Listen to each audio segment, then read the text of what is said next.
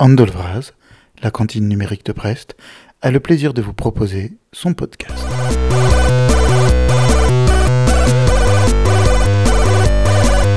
23e épisode, nous recevons Marc-Antoine Ledieu, avocat spécialisé dans le numérique. Avec lui, on part des années 1990 et des bases de données pour arriver aux années 2020 où la cybersécurité est autant un problème personnel qu'une affaire diplomatique. Au centre de la discussion, un récent article publié sur son blog dans lequel les questions au croisement entre droit et numérique sont expliquées et illustrées en BD. Il y détaille les risques de sanctions pénales autour de l'utilisation et de la conservation de données fuitées, même de bonne foi, même pour la bonne cause. Marc-Antoine Ledieu, bonjour. Bonjour. Tu es avocat avec une spécialité qui est assez peu courante. Tes, travaux se portent principalement sur le numérique. Hein, et ce depuis euh, depuis un petit bout de temps puisque euh, euh, on doit pouvoir remonter jusqu'à la fin des années 90 si je ne me trompe. Hein. Mmh, qu'est-ce qui qu'est-ce qui amène un juriste qui a priori a peu de chances d'avoir beaucoup de numérique dans sa formation, en particulier dans ces années-là, à s'intéresser euh, à ces objets-là alors euh, effectivement, moi je suis avocat au barreau de Paris depuis 1993. Hein. Donc j'ai vu, euh, moi j'ai vu l'arrivée d'Internet et j'ai vu l'arrivée du web peu de choses près. Et j'étais pas du tout préparé à ça, zéro formation universitaire, zéro formation perso. Hein. Moi, j'étais pas à 18 ans, j'étais pas derrière un micro-ordinateur de je sais pas quoi. C'était pas du tout mon univers. Donc formation d'avocat traditionnel. Et puis j'ai plaidé pendant cinq ans. je faisais que de que du judiciaire. Et je plaidais du droit du cheval, du droit du contrôle technique automobile, du droit bancaire et du droit de trucs qui ne m'intéressaient pas du tout. Et euh, un jour, euh, j'ai vu arriver sur mon bureau un dossier avec marqué euh, logiciel. Et là, j'ai fait ah oui tiens ça ça m'intéresse. Et et j'avais déjà fait un mémoire sur le droit des bases de données qui n'existait pas vraiment à l'époque, mais il y avait une jurisprudence qui était assez intéressante. Et puis ce côté numérique, pour moi, c'est de la magie. Et je suis fasciné par euh, l'univers du numérique, les outils euh, qu'on utilise tous, euh, nos téléphones, nos ordis, nos tablettes. et j'ai voulu comprendre, et puis, et puis j'ai commencé à travailler, donc après mes cinq années glorieuses, là je suis parti dans un cabinet qui faisait que du droit du numérique. Euh, exclusivement. C'était surtout de, l'internet d'ailleurs à l'époque du web, même beaucoup. Euh, c'était c'était la grande explosion du web avec les euh, les services .com, .fr et les mecs vendaient n'importe quoi et ramassaient des grosses montagnes d'oseille. Ça a été la bulle internet qui a éclaté après. Et moi, je suis resté dans ce milieu donc juridique. où je faisais du beaucoup de logiciels et puis je me suis mis aux bases de données et puis au fur et à mesure où la techno progressait, bah, j'ai voulu comprendre et au bout d'un moment j'avais fait c'est pas prétentieux, mais j'ai fait un peu le tour des problématiques juridiques. Et là, je me suis dit, je vais rentrer dans la technique sévère. Et en fait, à l'époque où ça m'a pris, on a vu se, se, développer les problématiques de sécurité des systèmes d'information. Euh, donc du logiciel, des réseaux, euh, des ordinateurs dans une certaine mesure. Et là, j'ai voulu comprendre techniquement qu'est-ce qui se passait. Et euh, je me suis beaucoup entouré de, copains ou de, ou de professionnels qui m'ont expliqué la cryptographie asymétrique, qui m'ont expliqué les réseaux, le web, les darknets, les problématiques d'anonymisation. Et je suis tombé dedans. Et maintenant, on a, alors très concrètement aujourd'hui en 2021-2022, on a des lois qui traitent de la sécurité des systèmes d'information. Et si on comprend pas la technique, on ne comprend pas ce qui est marqué dans les lois. Mmh. Et pour beaucoup de juristes, euh, la technique c'est chiant et moi en fait c'est le contraire, c'est que c'est vraiment un truc qui m'éclate. Donc il faut comprendre les concepts et je me documente. Je suis en formation professionnelle continue. Euh, je fais des podcasts, je fais des présentations, je lis euh, beaucoup. J'ai même acheté un bouquin de cryptographie niveau deux, enfin niveau deuxième année, donc cette L1 euh, et au bout de deux pages, j'ai calé parce que je ne comprenais pas ce qu'il y avait écrit dedans. Euh, donc j'ai une certaine euh, manière d'appréhender les concepts du numérique, du logiciel, la compilation, enfin tous ces trucs. Et, moi, je trouve ça extrêmement intéressant et de faire caler le droit d'aujourd'hui sur des concepts qui sont très nouveaux techniquement, mais qui nous servent dans nos vies quotidiennes pour bosser, pour faire nos conférences, pour écouter des podcasts. Ben voilà, moi je veux comprendre et je suis rentré dans la partie technique. Mmh. Et comprendre, euh, ça veut dire aussi savoir euh, à la fois euh, poser les bonnes questions aux bonnes personnes, mais aussi comprendre vraiment quels seront les enjeux qui vont se poser, plutôt que juste être, va dire, ébloui par des explications techniques. C'est ça. Et euh, moi, de par mon métier, j'ai une approche qui est business. Moi, j'aide les entreprises, hein, principalement, euh, à, écrire des contrats qui leur permettent de commercialiser leur techno ou leurs services. Donc, il faut comprendre ce qu'il y a comme enjeu derrière. Euh, moi, ça fait déjà plusieurs années que je mets des clauses qui permettent à mes clients de faire de l'IA sur des données qui sont anonymisées. Mais euh, ça veut dire qu'il faut bien connaître le droit des bases de données, parce que c'est tout à fait légal, du moment qu'on respecte aussi le RGPD et le machin et le truc, et qu'on sait que euh, c'est pas pénal, parce que par exemple, euh, je pense qu'on va en parler, prendre un leak, bah c'est pas légal, quoi. Il y a plein de problèmes potentiels. Il n'y a pas aujourd'hui beaucoup de condamnations, mais comme j'ai des clients qui font ça, bah moi ils me disent, bah c'est légal ou c'est pénal? Bah je leur dis c'est pénal. Et il y a ceux qui savent, euh, bah, c'est difficile. Et puis il y a ceux qui savent pas. Le jour où il y en a un qui va se faire toper, euh, c'est pénal, c'est de la prison et des amendes. Et hmm. ça rigole plus du tout, quoi. Oui, pour quelque chose qui paraît euh, d'une telle, enfin, pour certains acteurs qui vont être d'une relative simplicité technique, ça veut dire que derrière, il n'y a pas des conséquences bien plus compliquées que le simple geste euh, d'ouverture. On va, on, va, on va en parler sans doute euh, de, justement de peut-être de, certains de ces accès à des données ou de partage de données, on va dire pas forcément avec une intentionnalité négative au départ ou des choses comme ça. Et c'est vrai, et, mais en fait, tu, tu, le résumes très bien. Le problème, c'est que c'est techniquement possible. Et pour beaucoup de gens dans un univers euh, technique, euh, les gens qui font du dev euh, ou de la sécu, des systèmes d'information, ils se disent bah j'ai le droit de le prendre. Enfin techniquement je le fais sans rien voler, sans rentrer de manière intrusive, sans casser des mots de passe. Bah, donc j'ai le droit. Bah non. Je ne prive pas le, le, le, propriétaire de, de, ces données. Et pourtant si. Hmm. Au terme de la loi, si, clairement. Il y a un propriétaire des données, on appelle le producteur euh, du, contenu d'une base de données. Et euh, mon carnet d'adresse, c'est une base de données. J'ai le droit d'interdire que, en dehors des problèmes de RGPD, mais j'ai le droit d'interdire qu'on vienne se servir de mon carnet d'adresse. Mm-hmm. Et si je le synchronise dans un cloud euh, chez Apple ou chez Android, je sais pas qui, eh ben, ils sont juste sous-traitants de mes données et ils n'ont pas le droit de s'en resservir pour eux que ce soit des données à caractère personnel ou pas. Ça pourrait être ma collection de ma, ma, ma collection de bandes dessinées, je la tiens à jour, euh, je tiens un listing sur un, un service web euh, qui synchronise, ben, c'est ma base de données à moi. Je me sers des éléments qui mettent à disposition, je paye un abonnement, et moi, je me fais ma petite base de données à moi. Mais celle-là, elle m'appartient à moi, j'y ai passé du temps, j'y ai dépensé de l'argent, un abonnement, je crois que ça doit être 20, 20 euros par an, donc euh, c'est quand même une somme absolument astronomique, euh, et j'ai ma, ma base de données à moi. Et ben, j'ai le droit d'interdire qu'on vienne se servir de ma base de données. Voilà, c'est ça, c'est ça le droit des bases de données. Et il est tout à fait méconnu. Et donc un leak, des données qui vont être volées d'un côté, revendues ou mis à dispo, c'est accessible, hein, on le sait, mais c'est pas légal, quoi. Mhm. On va, on va y revenir. Hein. J'avais encore euh, quelques questions de, contexte. Hein. Vas-y. Donc tu as parlé déjà de cette première euh, bulle des dot-com, euh, de, fin des années 90, début des années 2000, et ton, ton, ton champ d'application, c'est maintenu sur les années 2010, enfin 2000 et 2010, et euh, là il y a eu euh, quand même des, des, modifications, donc là, là on va dire une, un aspect ubiquitaire du web qui s'est qui s'est développé, mmh. des, des, une numérisation de tous les services aussi, une numérisation des euh, des échanges avec avec les médias sociaux qui sont développés. Euh, Qu'est-ce qui, toi, t'as marqué en fait euh, dans cette décennie 2000 et cette décennie 2010 euh, Alors, techniquement, à titre personnel, moi, la révolution, ça a été le téléphone portable. Ça a été le réseau GSM. Hein. J'ai mon premier téléphone portable euh, dans les années 94 ou 95. Euh, ça, ça a été une vraie révolution. Après, en, en, termes de business dans le, dans le métier que je fais, la vraie révolution, ça a été le, le mode SaaS le software as a service. Mhm.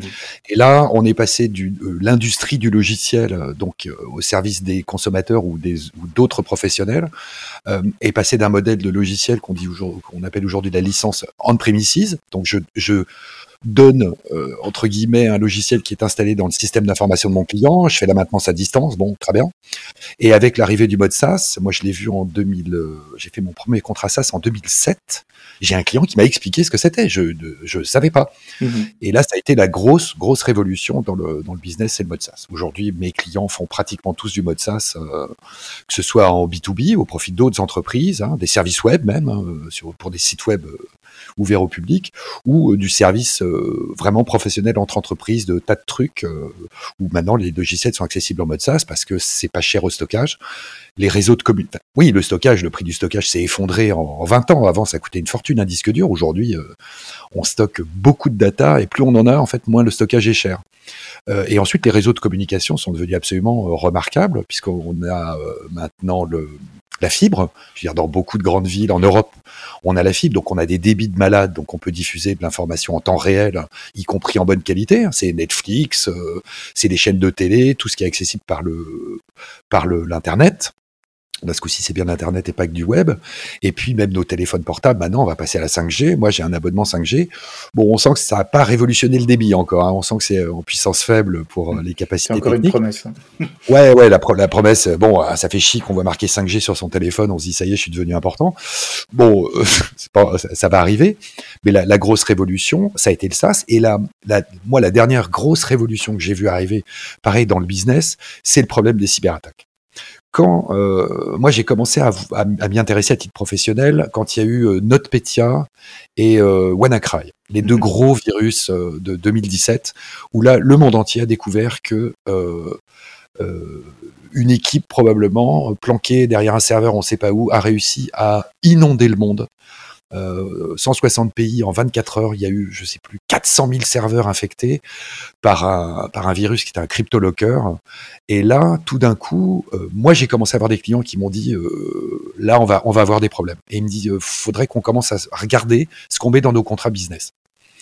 Et partant de là, bah, j'ai tous mes clients qui sont en train de monter en puissance là-dessus aujourd'hui, puisque quand on fait un, contrat sur un service web, euh, sur une application en mode SaaS, euh, des applications mobiles et des trucs professionnels, aujourd'hui, la négo en elle-même, c'est pas tellement sur le contenu du contrat parce que là, maintenant, tout le monde est à peu près d'accord. On a des gens qui sont formés là-dessus et c'est les parties techniques, c'est les annexes sécurité. Et les annexes sécurité aujourd'hui, c'est 80% euh, de mon activité. C'est-à-dire qu'il y a très peu de juristes qui savent les maîtriser et les gens qui maîtrisent la technique savent pas l'écrire en droit. Or, à un moment, il faut bien qu'on fasse un contrat pour savoir qui est responsable de quoi si on prend un virus que tout le monde connaissait, mais j'ai pas fait mes mises à jour, donc je vais me faire trouer et mon entreprise est très mal. Ok, mais qui est responsable de quoi?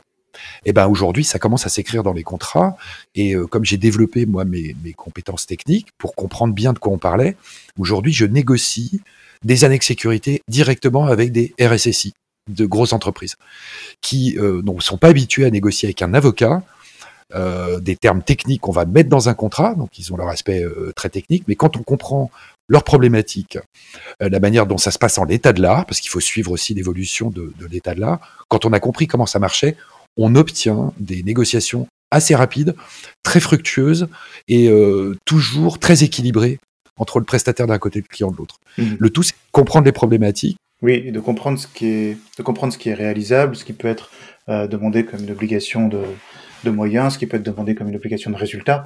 On le voit avec, euh, avec euh, récemment la, la faille de Log4j, euh, où finalement il y a, il y a toute une, une, on va dire une pyramide de, de, de, de bibliothèques euh, tierces euh, dont on dépend.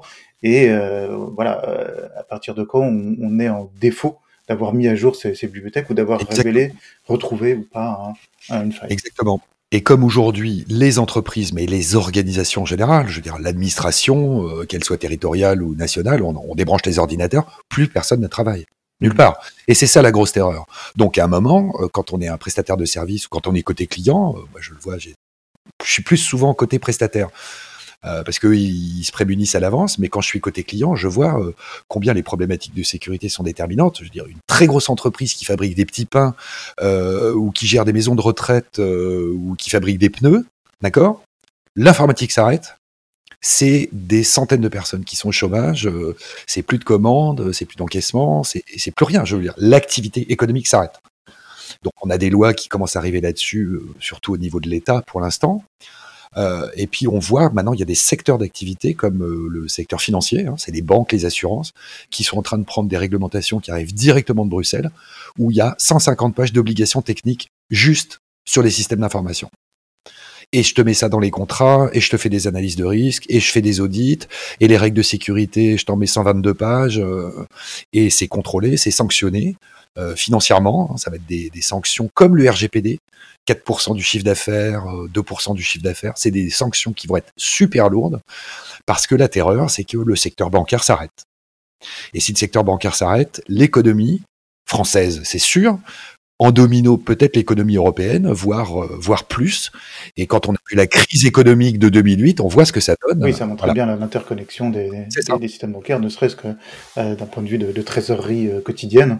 Et Exactement. ensuite, à, un plus, plus, à une plus grande échelle. Hein. Tu, tu, tu, comme tu le disais, tu, tu, es, tu es assez ouvert en fait sur la, la diffusion euh, de, de toute, toute, cette expérience, hein, et en particulier euh, au travers d'un d'un blog, euh, Technique et droit du numérique, hein, euh, que tu tiens depuis 2014, si je ne me trompe. C'est ça, ouais. ouais. Euh, mmh. Sur lequel il y a un peu plus de 300 billets. J'en suis à, 3, à la présentation 375 en, qui sont en libre consultation. Hein, c'est donc c'est des, des, présentations. Je fais que maintenant plus que de la BD depuis bien 4-5 ans. Donc c'est des présentations sur des sujets techniques et ou juridiques liés au numérique. Donc c'est le droit des bases de données, c'est le droit du logiciel. Alors parfois je le fais en version juriste, je vais dire le, le droit du logiciel ou le, quels sont les droits de propriété intellectuelle euh, du titulaire des droits sur le logiciel, ou alors j'appelle ça euh, qui est propriétaire du soft. Mmh. Et donc euh, j'essaie d'expliquer à des juristes qui connaissent pas forcément la technique que, comment ça marche, et puis aux gens qui sont tech, je leur explique les règles de droit qui vont derrière et que ce soit du logiciel, des bases de données, ou alors des problématiques vraiment euh, sécurité, qu'est-ce qu'il faut faire, comment on met des doubles authentifications, qu'est-ce que demande la CNIL, qu'est-ce que demande euh, l'ANSI, euh, l'Agence nationale de la sécurité des systèmes d'information, qui nous produit une quantité de législation assez impressionnante, très technique, mais qui sont à mettre en œuvre de manière obligatoire. il faut les lire, il faut les comprendre, et il faut les faire comprendre à tout le monde. Oui, quelque part, on, rattrape, elle permet de rattraper peut-être un certain retard, ou en tout cas de ne pas prendre trop de retard sur euh, une technique qui, évolue très vite et, euh, et permet aussi d'encadrer ce qu'on perçoit en ce moment, c'est-à-dire une grande concentration euh, des, des, des, moyens euh, pour que en fait le, la plus petite mairie puisse puisse s'équiper, puisse être au fait de, de, de ce qu'elle doit faire. Euh, les, les, règles aussi sont, sont très nombreuses et peuvent euh, peuvent, peuvent être assez euh, difficiles d'accès, on va dire, pour, pour des gens qui ont, dont c'est pas la spécialité. Bien sûr, bien sûr, ça demande du temps. Il faut avoir des connaissances techniques, des connaissances juridiques, il faut le mettre en œuvre. c'est difficile. Et aujourd'hui, qui a les moyens d'assurer euh, de, dans de bonnes conditions la sécurité de ces systèmes d'information dans le respect de la loi, il bah, faut être un gros opérateur ou avoir des grosses obligations ou des grosses sanctions à la clé. Et quand on a eu en 2013 la loi de programmation militaire qui a imposé à des j'ouvre les guillemets, l'expression est délicieuse, des opérateurs d'importance vitale. Euh, l'objectif de la loi, c'était de dire quoi? En France, on sait que si on arrête les euh, cinq plus grands aéroports, on coupe l'électricité, on coupe la distribution de l'eau potable, euh, eh bien, c'est pas l'économie qui s'arrête, c'est la société française, c'est la, la France qui s'arrête. Et on sait qu'au bout de, j'avais lu une étude tout à fait consternante là-dessus. On sait qu'au bout de dix jours où il n'y a plus de nourriture sur Paris, on pense que les émeutes éclatent. Les émeutes avec les gens qui se battent dans les rues. Or, toutes ces activités vitales, les transports, euh, je veux dire les grands ports, les grands aéroports, les trains, si, si tout s'arrête, ou si un secteur complet s'arrête, les télécoms, demain, on n'a plus de réseau 3G, 2G, 3G, 4G, 5G. Les réseaux s'arrêtent. Comment est-ce qu'on fait? On se rabat tous sur un téléphone euh, euh, filaire? Moi, j'en ai même pas au bureau. Aujourd'hui, on travaille tous avec nos portables. Ok, on a nos connexions, euh, on n'a plus le Wi-Fi, on n'a plus le fil qui marche. Qu'est-ce qu'on fait? On se met en partage de connexion avec nos téléphones et on récupère la 3G, 4G, 5G. Si ça, ça s'arrête, c'est une catastrophe. Donc, on a, donc l'État a pris une, donc la fameuse loi de programmation militaire a dit, voilà, vous avez un délai de 2-3 ans, voilà, on va vous désigner comme opérateur d'importance vitale et votre système d'information, il est système d'information d'importance vitale. Voilà la liste de ce qu'il y a à faire était joint un magnifique ouvrage de 697 pages écrit petit, bien technique, et dit et dans deux ans on vient contrôler, et dans trois il y aura des sanctions pour ceux qui qui respectent pas. Donc on a été à un moment obligé de faire ça pour les opérateurs d'importance vitale, mais c'est euh, quelques grands hôpitaux, euh, c'est bah, euh, la, gestion des aéroports, la SNCF. Ils n'ont pas le droit de le dire. Hein, c'est le Premier ministre qui prend un arrêté qui est pas public et qui dit toi, tu es opérateur d'importance vitale et je te classe ton système d'information, système d'information d'importance vitale. On sait qu'il y en a 200-300 en France, ok? Et quand on regarde la liste des gens qui peuvent être classés dedans, donc il y a l'énergie, il y a le transport, il y a un peu les hôpitaux, l'alimentation, l'écoulement des eaux usées. Hein. Mm. Euh, s'il n'y a plus d'écoulement des eaux usées euh, dans des grandes villes ou même dans les campagnes, ça va pas le faire longtemps. D'accord? On va tous vivre dans des cloaques, ça va être l'enfer. Donc, information euh, opérateur d'importance vitale, ça a été lancé comme ça. Donc il y a l'ANSI qui s'en occupe, euh, ça prend du temps. Il y a les administrations, hein, bien sûr, qui peuvent être, euh, qui sont opérateurs d'importance vitale. Et l'Union européenne, en 2000, c'était en 2016, a pris une directive qu'on appelle NIS, Network Information Security, donc c'est la sécurité des réseaux et des systèmes d'information. Donc au moins le titre il est clair. Comme ça on n'est pas déçu. Et ils ont fait pareil, mais au niveau européen. Donc soit tu es vital pour, euh, pour ton pays, euh, en France c'est une législation militaire, mais qui s'applique à des entreprises civiles. Hein. C'est pas que les entreprises d'armement, bien au contraire. Euh, donc l'Europe s'est mise à faire pareil. Et puis avec le développement des, des cyberattaques, là, l'Union européenne a vu des cyberattaques crapuleuses ou militaires, hein. parce qu'on voit, il y a eu le grand, le grand virus Stuxnet en 2010, où quand même les Américains, probablement aidés par les Israéliens, ont quand même arrêté l'usine souterraine de Tabriz ou de Natrans, ça je me trompe toujours, euh, avec un virus informatique qui leur a cassé les centrifugeuses. et ils ont arrêté leur programme nucléaire pendant 3 ou 5 ans, juste comme ça. Donc on voit que militairement c'est un problème, on voit que pour les entreprises, les administrations, euh, aujourd'hui c'est un vrai problème. Donc on a des lois européennes qui arrivent, euh, qui se développe, qui se multiplie. Là, le secteur financier vient de prendre un projet il y a un an qui s'appelle Dora, et c'est la résilience opérationnelle des systèmes d'information des banques et des assurances, soit très importantes dans leur pays, soit qui ont des interconnexions sur le territoire de l'UE. Et là, il y en a 150 pages. On est en train de l'éplucher, on est, on est deux juristes à bosser dessus. C'est des documents très très longs, mais ça va être tout le monde dans le secteur financier, dans toute l'Europe. Et ça va être les mêmes règles pour tout le monde, parce qu'aujourd'hui, c'est une catastrophe. C'est l'état du droit qui, s'annonce. Et, pardon, euh, si, ça arrive comme ça pour les gros, le secteur financier, ensuite il va y avoir un peu pour l'industrie, il va y avoir pour machin, et puis au fur et à mesure, on va faire descendre les obligations de sécurité à un niveau de plus en plus bas, c'est-à-dire de plus en plus vis-à-vis de nous tous. Simple utilisateur. Et regardez aujourd'hui, euh, dans tous les téléphones qu'on nous vend, eh ben maintenant c'est de la reconnaissance faciale, parce que c'est de la sécurité, c'est de la reconnaissance par empreinte euh, digitale, c'est des codes à 6 chiffres, à 8 chiffres, c'est de la double authentification pour les plus furieux. Enfin, sur les téléphones, ça va encore.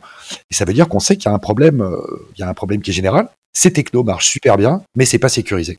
Oui, en principe, pour, pour la Wi-Fi ou les Wi-Fi euh, qui sont ouvertes, il faut euh, pouvoir retracer les, utilisations. Euh, d'un point de vue légal, c'est obligatoire de quand, ah oui, on offre un portail Wi-Fi, bah, il faut pouvoir. La collecte des métadonnées, il y a des, on, a, on vient de prendre trois décrets là au mois d'octobre. On a, on a fini des épluchés, c'est à s'arracher les cheveux. Le, il y a des obligations légales très importantes de collecte de métadonnées, mais qui les respecte? C'est ça le problème. Quand on est un très gros, on fait gaffe. Un opérateur télécom, oui, parce qu'on va facturer, parce qu'on a l'habitude. Mais tous les hôtels, vous prenez la moitié des hôtels de France, ils gardent pas les métadonnées, alors qu'ils en ont l'obligation. Hein. Des, des, gens qui vont se loquer à partir de, leur système Wi-Fi. Et pourtant, c'est la loi. Ils doivent offrir, enfin, ils offrent ce service-là à leurs clients, enfin, ils vendent ce service-là à leurs clients parce que euh, sinon le client ne vient pas. Hein, S'il n'y a pas la, la Wi-Fi, euh, on ne vient pas. Moi, la télé, je ne sert même plus. Non, il suffit d'avoir le Wi-Fi hein, quand on se déplace. Avec le Wi-Fi, on, a la télé aussi. Hein. Donc on est, euh, donc on est en fait effectivement, euh, bah, on, est, responsable de, nos objets finalement, et, les, objets numériques n'y échappent pas. Non, les objets numériques n'échappent pas. Mais enfin, soyons lucides. Qui s'intéresse à la sécurité de son téléphone Ok?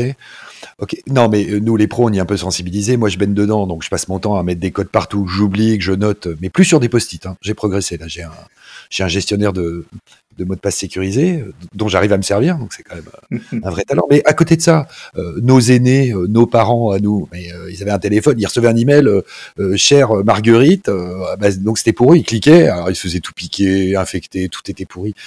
on n'a pas appris à gérer tous ces outils avec la sécurité. On est quelques professionnels alliés de sensibiliser, mais moi je vois mes, mes fils hein, qui ont 19 et, et 17 ans, mais la sécurité, ça les emmerde. Ça sert à rien. Parce que de toute mmh. façon, euh, qu'est-ce qu'ils risquent? Bah, là aujourd'hui, ils ont de l'argent de poche, ils commencent à bosser un peu, ils font des stages, mais le jour où ils vont gagner de l'argent et qu'ils vont se faire piquer de l'oseille sur leur compte en banque, là, ça va moins les faire rire. Bah non, mais c'est toujours comme ça. Voilà. Et quand on n'a pas de mobilette, euh, bah, on craint pas de se faire voler sa mobilette. Et le jour où on a, on s'est payé sa première mobilette, c'est marrant, on s'achète un cadenas qui est plus gros que la mobilette. et oui, mais c'est l'expérience. Voilà. On va revenir au, leak, hein. un des derniers billets euh, de ce, de blog. Hein. Euh, utiliser les datas d'un leak, c'est pénal euh, ou c'est légal?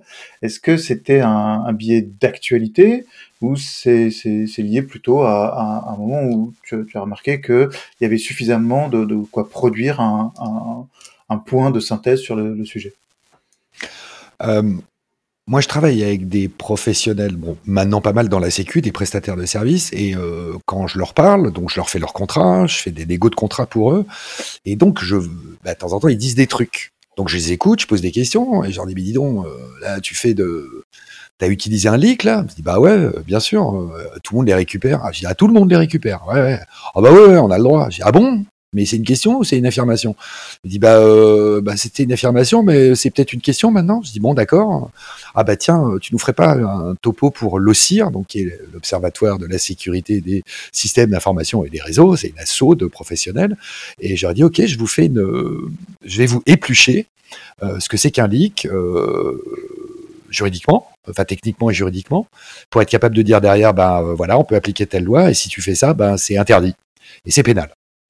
Et euh, donc, pour l'illustrer de manière plus sympa que la matière ne le laisse penser, donc j'ai fait une présentation en bande dessinée avec des images, euh, bien sûr, de prisons, de prisonniers, euh, des, gens qui pointent des flingues dans tous les sens et qui, qui menacent tout le monde. Et en fait, c'est quoi le problème aujourd'hui? C'est que il y a des gens qui vont voler des données. Hein, on va le dire simplement comme ça, en très grosse quantité. c'est des gens qui sont de plus en plus professionnels qui font ça il y a, il y a 30 ans, c'était euh, des gars avec un hoodies euh, super dans leur chambre euh, avec un ordinateur qui pesait le prix, qui devait peser comme ma voiture aujourd'hui. Et aujourd'hui, c'est des professionnels qui vont voler de la donnée, qui euh, font du racket avec, on appelle ça de l'extorsion en droit, euh, qui vont euh, faire du chantage, qui vont mettre des cryptolockers, qui vont faire des trucs horribles, qui empêchent des gens de bosser, qui volent des informations, bref. Et de temps en temps, pour se faire payer plus vite, ils mettent une partie de ce contenu donc de ce vol d'informations, ils le mettent à disposition sur des sites web pas toujours très faciles d'accès, mais en tout cas libres d'accès. On va sur Tor, euh, on va sur d'autres euh, darknet au pluriel, euh, et on peut trouver ces informations qui sont techniquement récupérables. Donc moi, je sais où les chercher. Enfin moi, un de mes clients ou un des pros, je sais où les chercher, j'y vais, je récupère, je télécharge et je stocke dans mon système d'information. Alors ensuite, on se dit, bah, qu'est-ce qu'il y a dans le leak? Ah oui, parce que les, les, les, les, pirates, entre guillemets, ils font ça en disant, t'as vu? Voilà, j'ai divulgué la 10% de ce que je t'ai volé, et si tu me payes pas tant en bitcoin ou en je sais pas quoi, bah, je vais tout dévoiler, euh, donc tu seras dans la mouise, c'est la honte, je vais te bloquer ton système d'information, tu vas plus bosser, tes salariés, ça va être la crise, euh, ça va être horrible, et c'est vrai, hein, ça, marche. Et donc, ils divulguent des échantillons ou des, ou des vieilles bases de données comme ça qui sont remplies de trucs, on sait pas trop, et il y a plein de techniciens qui vont, qui vont les récupérer parce que eux, ils y ont un intérêt certain. C'est de détecter euh, qu'est-ce qui aurait pu fuiter pour des gens dont ils s'occupent?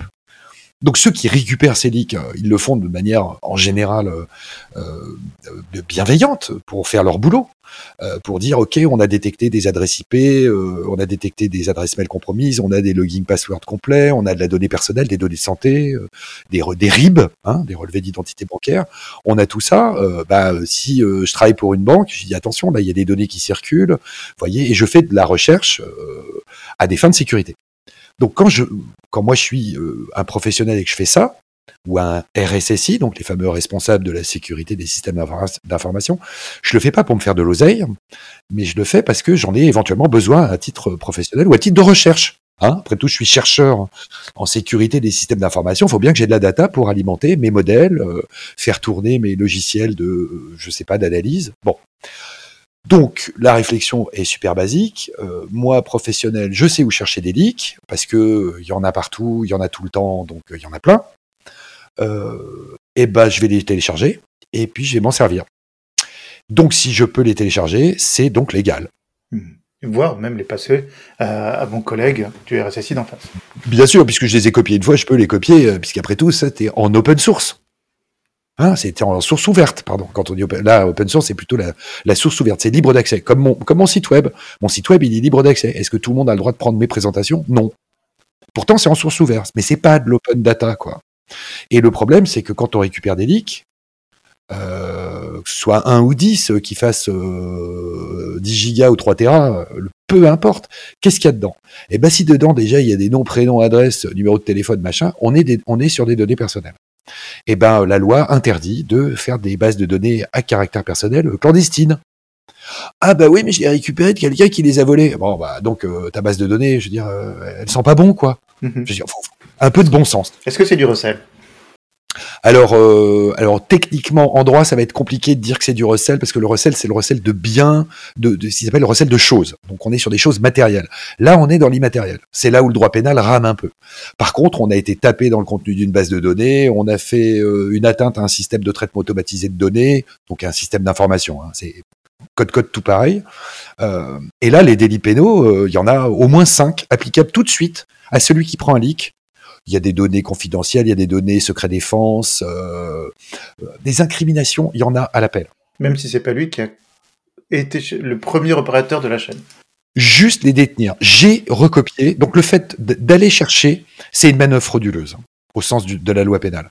Si on est passif et qu'on reçoit un truc, on n'a rien demandé. Là, on n'a pas fait de manœuvre, on a reçu. J'ai jamais vu quelqu'un recevoir un leak tout seul, quoi. Genre bonjour, je suis un leak, j'arrive.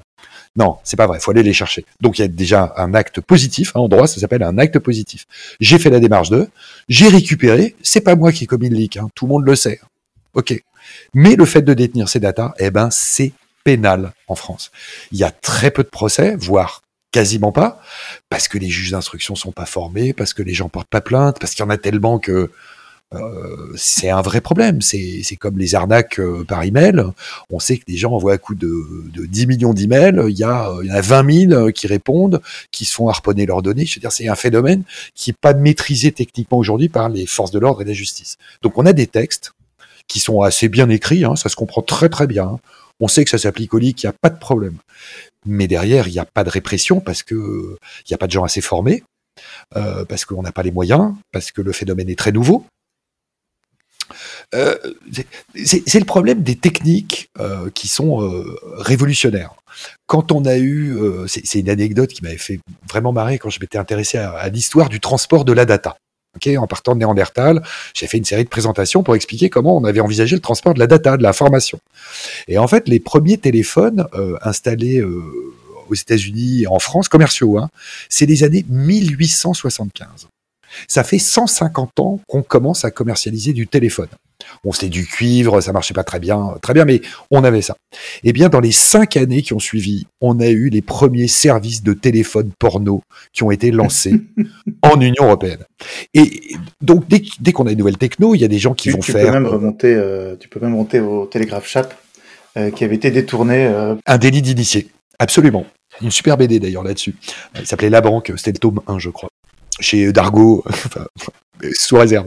Euh, mais on sait que dès qu'on a une nouvelle techno, ça va servir euh, le programme. Je veux dire, le web, c'est extraordinaire. Moi, j'ai plus de code civil papier. Je vais sur Légifrance et j'ai des bookmarks de partout. Euh, je, n'ai plus de papier dans mon bureau, à part les factures des fournisseurs et les BD que je stocke comme ça. J'ai plus de papier.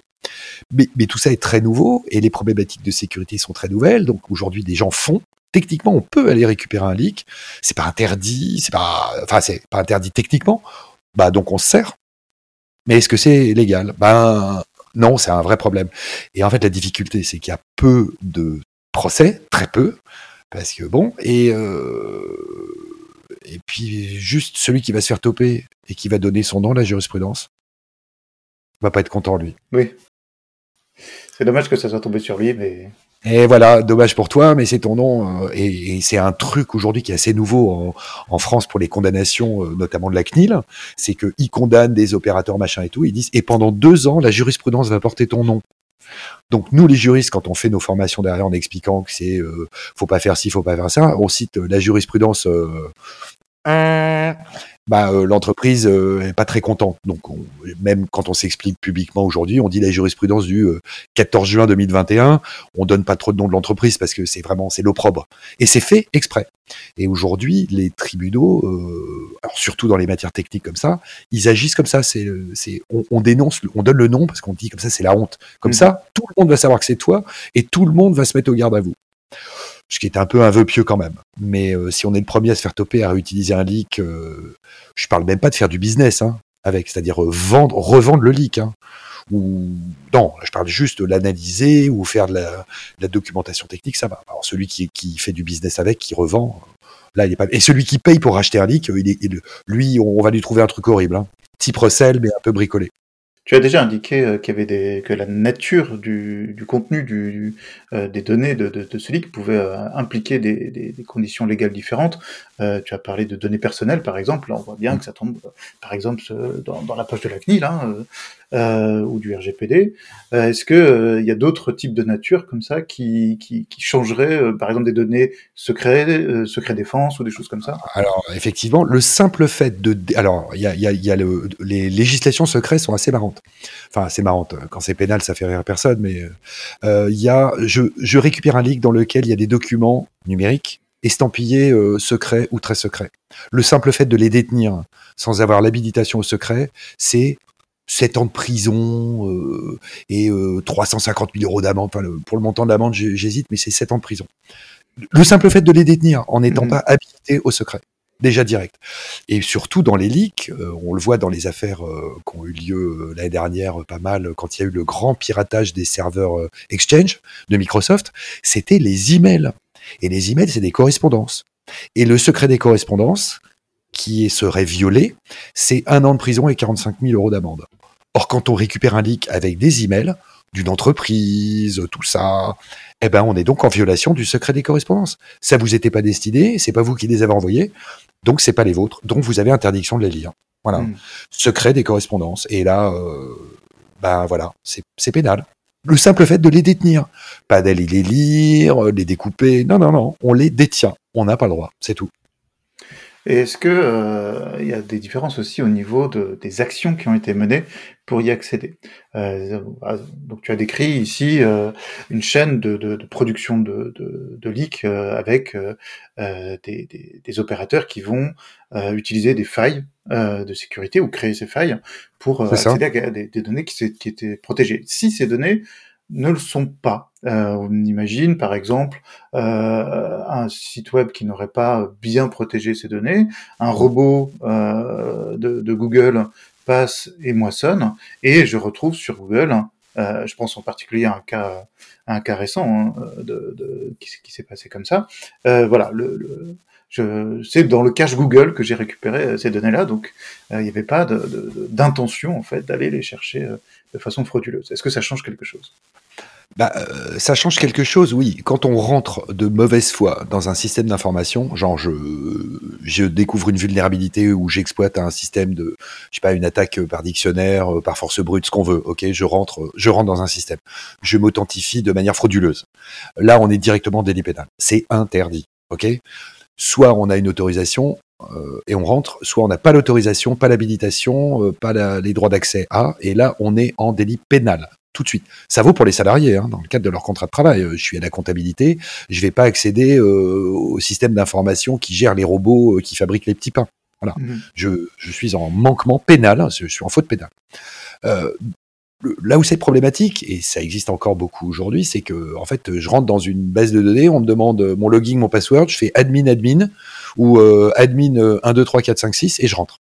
Donc là aujourd'hui, la loi change et dit bah alors bon, t'es rentré, ben, euh, ok, t'es rentré, euh, t'as pas forcé de rentrer. Enfin, je veux dire, t'as utilisé un système, euh, voilà, il fallait sécuriser les mots de passe.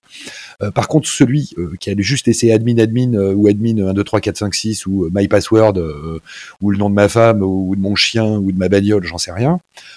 lui, on va lui dire, alors toi, t'es en manquement à l'obligation de sécurité et toi aussi, on va te condamner. Mmh. Mais on va te condamner au civil. On va dire que tu es responsable du défaut de sécurisation. Et en fait, toutes les lois, les OIV, les opérateurs de services essentiels, tout ce qui nous arrive d'ORA et tous ces machins, tapent d'abord sur ceux qui n'ont pas sécurisé. Parce qu'on voit qu'on n'arrive pas à arrêter les pirates. Donc si on n'arrête pas les pirates, on va mettre des verrous sur les portes, c'est bien. Mais on va dire aux gens, si vous, vous mettez pas de verrous sur les portes, numériques, eh ben vous allez aussi être considéré comme responsable, pas coupable. Hein, là, c'est clair. Eux, ils seront pas coupables, mais ils seront responsables. Et c'est eux qui vont payer derrière des amendes ou des dommages et intérêts. Et puis, quand on arrive à choper un, truand, euh, j'aime pas dire hacker, mais enfin des, malhonnêtes en ligne, quoi, des cyberattaquants. je préfère dire cyberattaquants. Mm Bah ceux-là, quand on en chope un, ok, ils risquent la tôle pour de vrai, eux. Mais on en chope un sur 100 000. Mm. On en chope combien? Il y a combien de procès avec des condamnations publiques au pénal de gens qui ont fait des leaks, des cryptolockers On en chope très très peu. Alors il y a, y a, on va nous parler de Hush euh, voilà, comme d'habitude. Euh. On voit bien que c'est d'un point de vue de technique policière, ça, ça va demander en fait des, des, interconnexions internationales. Euh, il y a des fois des, des supports étatiques, puisque tu avais fait un peu la différence entre les groupes étatiques, non étatiques, mais il y a des certains pays, il y a du mélange, etc. Donc, si tout d'un coup le support disparaît, ah bah les personnes vont, vont, vont être plus facilement euh, attrapables, euh, voilà, vont être, euh, ils ont des appuis aussi. Ces appuis peuvent sont, sont pas forcément éternels. c'est vrai. Alors là, tu mets le doigt sur un truc qui est tout à fait, tout à fait étonnant, c'est qu'on le sait aujourd'hui, hein, c'est public. La Russie, la Fédération de Russie, le président Poutine, qui va être ravi de m'entendre parler de lui en bien, une fois de plus, a dit a, laissé entendre, mais en fait l'information maintenant est confirmée de partout. Il vous hacker, si vous êtes sur le territoire russe, vous faites ce que vous voulez à l'extérieur de la Russie. Si vous vous en prenez à une entreprise russe sur le territoire russe, euh, vous allez avoir mal aux genoux pendant quelques années. Voilà, donc c'est soit la batte de baseball ou l'équivalent dans la culture russe, ou c'est directement une balle euh, dans la peau. Et euh, on a vu une affaire très récente où il y a, euh, ça, c'est sorti sur Twitter notamment, où une entreprise russe répondait à une entreprise, à, un groupe qui l'attaquait en disant, "Eh les gars, je suis russe là, donc faut, faut pas m'attaquer." Et les types se sont excusés et envoyé la clé de déchiffrement gratuitement c'est en open source, euh, c'est libre d'accès sur, euh, sur Twitter. Et on sait que ça se passe comme ça, là-bas. Donc il y a ce phénomène euh, d'une délinquance numérique qui est stupéfiante et qui rapporte beaucoup d'argent. Et de temps en temps, les services, ce qu'on appelle les services, nous en France, c'est-à-dire le, le, FSB ou le SRV, c'est les renseignements extérieurs russes, vont voir un de ces groupes et leur disent, tiens, tu vas nous faire un truc pour nous. Parce qu'on sait ce que tu fais, ok, on sait que tu as gagné beaucoup d'argent, donc tu t'es bien tenu parce que tu n'as pas attaqué des Russes, mais là tu vas bosser un peu pour nous. Et en fait, il y a des délégations quasiment de missions euh, d'espionnage euh, au sens étatique qui sont euh, faites du coup par délégation par des, hackers. Bon, après ça, il y a des services militaires ou civils type FSB qui font hein, des opérations de, hacking à des fins politiques, à des fins probablement crapuleuses, on s'installe, machin. Mais dans certains pays, ils ont l'immunité connue. Tout le monde sait que c'est comme ça. Hmm. Donc, une fois qu'un État comme la Russie, avec des gens qui sont intelligents, euh, qui sont équipés, le matériel, c'est pas grand-chose, hein, c'est beaucoup de jus de cerveau, d'intelligence humaine, technique, bah, s'ils ont l'impunité sur le territoire russe, c'est sûr qu'ils vont en faire une industrie. Et on sait que la Corée du Nord, de son côté, a organisé le financement de son État en faisant du crypto-locker à l'échelle mondiale. On sait qu'une partie du budget de l'État de la Corée du Nord provient des rançons payées en Bitcoin euh, grâce aux crypto-lockers diffusés par notamment Lazarus. Et il y a plusieurs groupes qui sont connus. Hein. je ne fais que lire la presse en source ouverte. Et quand on, découvre ça, à un moment, ça fait froid. Ça fait froid dans le dos quand même. Et donc ces enquêteurs euh, qui vont retrouver euh, ces, ces, cybercriminels euh, qui vont les, chercher, est-ce que eux ils ont le droit d'utiliser ces leaks? Est-ce qu'il y a des parce que ma question c'est un peu plus large, c'est est-ce qu'il y a des professions ou des des personnes qui pourraient être avoir des, des, des, autorisations pour exploiter, pour échanger, etc. Est-ce que voilà, un, policier peut le faire? Est-ce qu'un RSSI peut le faire? Est-ce que euh, quelqu'un qui, un passionné de Zint peut le faire? Alors, à ma connaissance, et je me, je me fais humble, hein, je c'est pas mal documenté, il n'y a que l'ANSI qui est un droit de conserver de manière quasiment illimitée des données techniques relatives au modèle de la cyberattaque vécue, entre guillemets. Bon, c'est pas tout à fait écrit comme ça dans les textes, mais, mais dans l'esprit, c'est ça. Je je sais plus d'où ça vient, mais je retrouverai ça.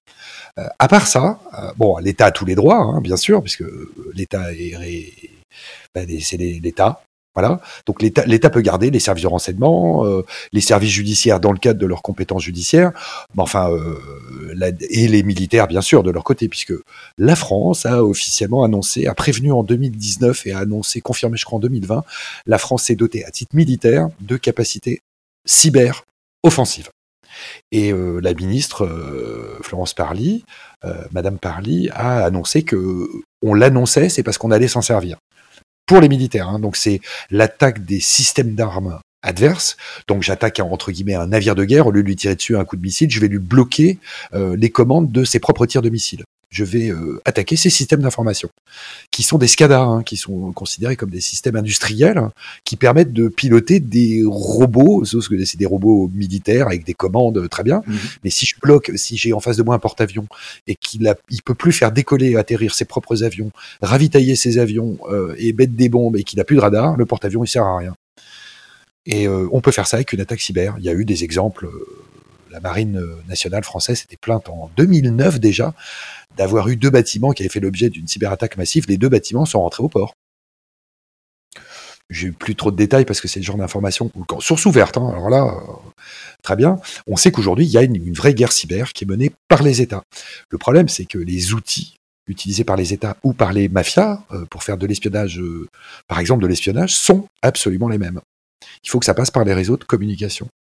Les réseaux de communication, c'est l'Internet, ou euh, c'est les réseaux télécoms. Et les deux se combinant, puisque quand on a son téléphone, euh, on a les deux sur son téléphone, eh ben on est ultra connecté, donc de partout, on peut accéder à partout.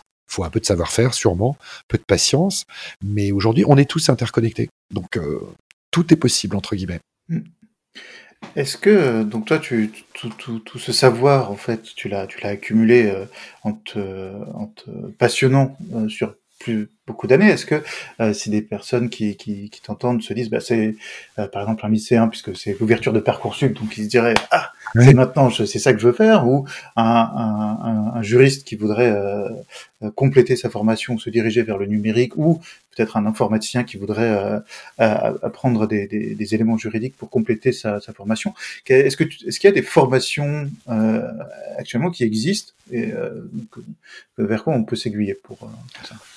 Alors, euh, en dehors des formations techniques, euh, je, où je sais qu'il n'y a pas d'enseignement de droit ou très peu, euh, il, y a, commence à y avoir des formations juridiques niveau M2, donc des, des, 5, des 5 ans post-bac, des M2 Pro notamment, où on commence à faire du droit du numérique, du vrai. c'est la partie droit d'auteur, et on commence à faire de la sécurité, avoir des, moi, je fais un, je fais un cours euh, sécurité, notamment. Je fais un cours blockchain, je fais un cours crypto, je fais un cours euh, sécurité pour expliquer qu'il y a des lois, comment ça marche. Euh. Mais c'est assez récent et, et quand c'est un peu trop technique, souvent les juristes ont du mal. Mmh. Parce qu'il faut être capable de comprendre ce que c'est qu'un logiciel, une base de données, un réseau, un machin. Donc le web, car on ne dit pas un site internet, ça va faire rigoler mes, mes collaboratrices quand elles m'écouteront. On ne dit pas un site internet, on dit un site web.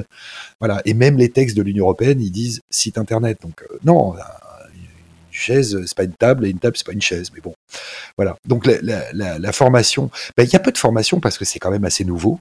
Hmm. Ce déploiement massif du numérique euh, au niveau individuel dans nos sociétés occidentales, euh, c'est un truc qui a, même pas 20 ans. Hein. Euh, moi, mon premier portable 95 et mon premier ordi portable, je l'ai acheté en 2000. Donc c'est pas si vieux que ça. Donc les lois sont pas les lois sont plus longues à prendre que la technique n'évolue. Donc, quand même la loi rame et que les techniques bougent beaucoup, bah, pour faire des formations euh, un peu un peu cohérentes euh, sur le long terme, c'est pas facile. Donc, quand on a un parcours tech, bah, faut aller trouver des textes de loi. Et je sais qu'en général, ça leur plaît pas beaucoup parce que la loi c'est chiant, pour le dire clairement.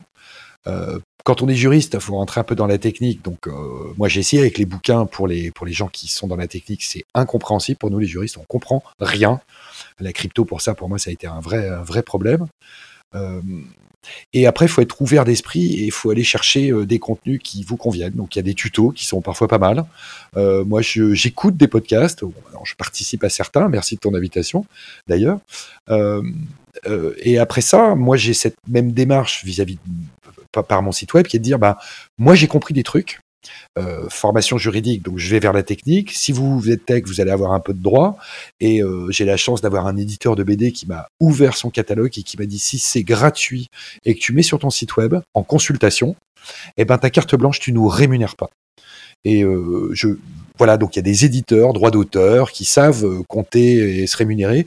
Moi, je leur ai dit, voilà, moi je fais ça à titre bénévole, euh, ça me prend beaucoup de temps, mais ça me permet, moi, d'abord de bien maîtriser mon sujet, et puis de rendre le truc un peu plus sympa soit pour des gens qui sont tech et qui vont découvrir ce que c'est qu'un leak et le droit pénal, donc euh, c'est en BD, c'est plus sympa, et puis en même temps des gens qui sont euh, des juristes, comme euh, mes, juristes avec qui je, bosse au quotidien, bah, c'est de temps en temps leur faire comprendre, là on a, on a révisé hier le mode SaaS, qu'est-ce que c'est que le mode SaaS, les serveurs, les contrats qui vont derrière, comment les flux de données, les obligations, machin. Bah, quand c'est expliqué en BD, parce que je m'en sers pour faire des formations, des colloques, tout ce qu'on veut, moi, je mets en ligne pour que tout le monde puisse venir chercher et puisse venir se documenter de manière un peu originale, des podcasts. Là, je suis en train de, de repréparer des petits formats vidéo, un peu 20-30 minutes, euh, parce que moi, je sais, euh, j'ai envie de le faire savoir, et j'aime bien le côté, euh, bah allez-y, moi j'ai compris, voilà, je vous montre ce que je sais faire, et puis en même temps, je montre à mes clients et à mes prospects que je sais tout à fait de quoi je parle.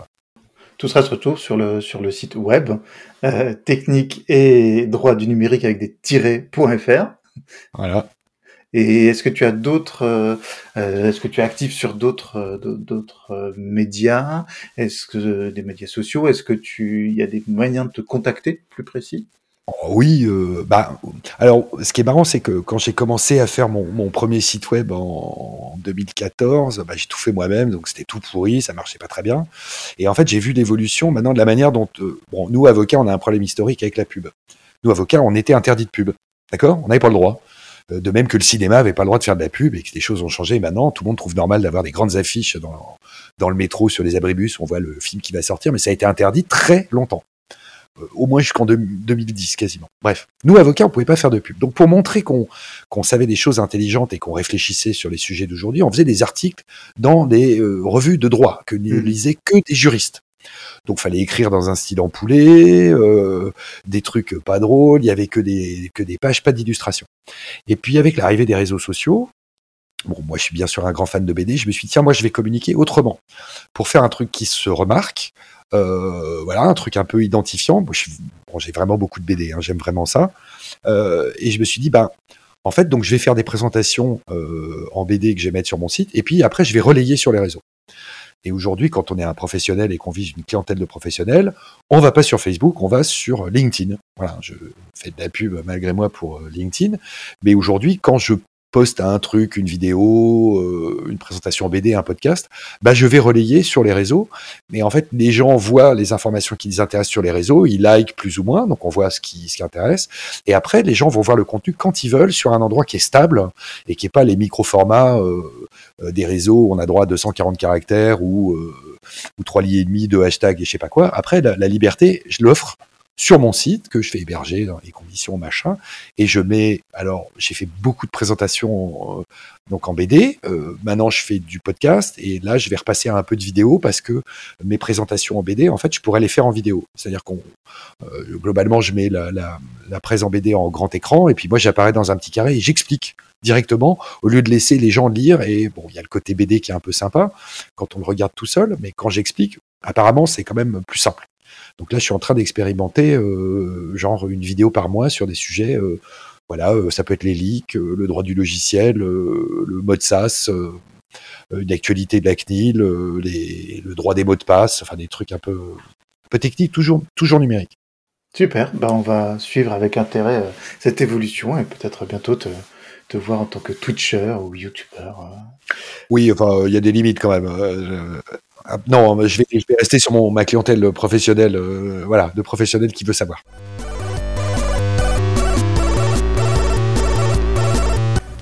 Cet épisode est maintenant terminé. Nous espérons qu'il vous aura plu. Remarques, questions, soit par email coucou at lacantine-brest.net, soit via Twitter.